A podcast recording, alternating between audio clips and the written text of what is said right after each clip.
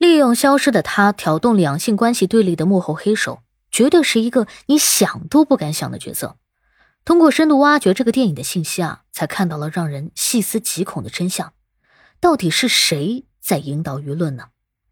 先在后听，比个爱心。你好，欢迎收听播客节目《热点情报局》，我是主播小苹果，人称相亲界的一朵奇葩，一股清流。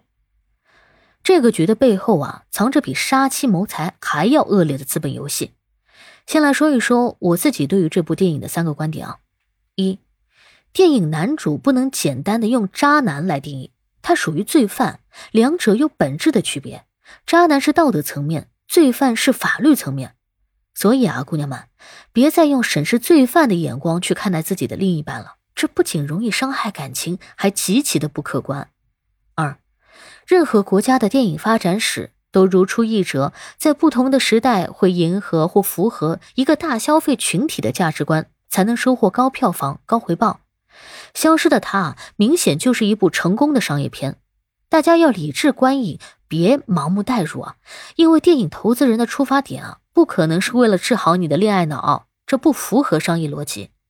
三，如果女朋友因为这部电影跟你闹分手啊，我建议男同胞们啊。别再犹豫，别再妥协了。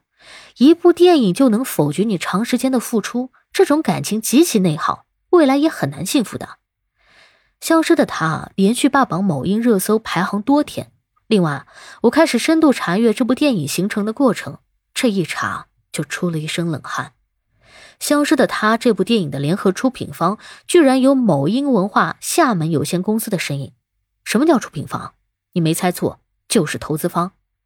我不敢相信，商业真的可以把大众情绪玩弄到如此地步吗？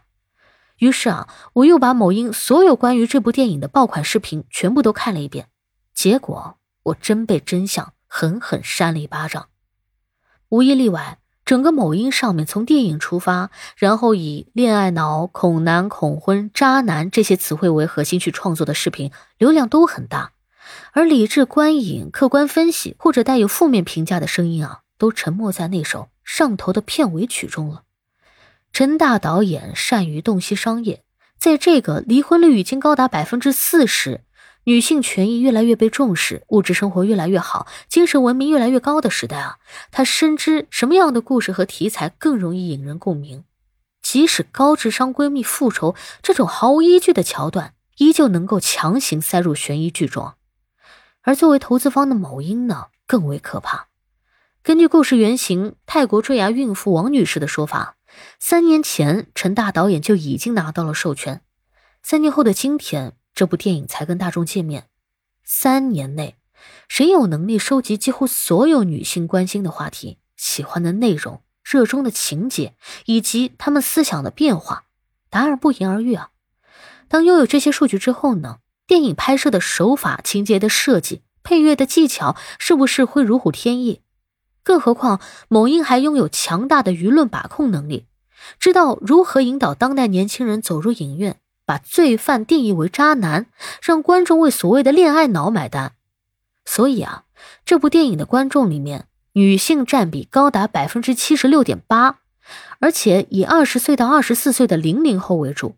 从一开始，这部电影就选好了目标群体，并且深谙这个群体的特征。他们并不关心你是不是恋爱了，也不关心你是否会被关在笼子里啊。找到符合当代某些年轻女性热衷的话题，然后不断灌输非客观的思考，最终转化成商业价值，就是整部电影从一开始设计的闭环。资本的世界里不会考虑谁因此分手，谁会因此痛苦啊，宝贝。他们的眼中只会计算投入产出比。最后总结一下，《消失的她》这部电影啊，虽然具备一些警示意义，但这也应该是整场资本游戏里面唯一的一块遮羞布了。永远都不要考验人性。感谢收听，欢迎关注、评论、给个订阅。我是主播小苹果，我们下期见。